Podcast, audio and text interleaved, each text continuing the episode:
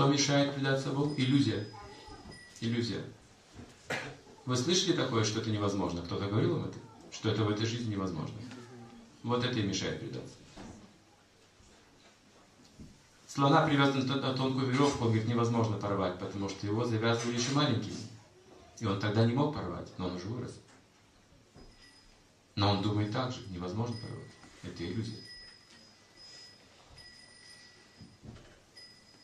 Недавно мне одна преданная говорит, старая преданная, я всегда считал, что Кришна где-то очень далеко, что он недосягаем. А сейчас вижу, что он рядом, что он прямо здесь, всегда близко. Это иллюзия. Мы сами создаем себе эти вещи.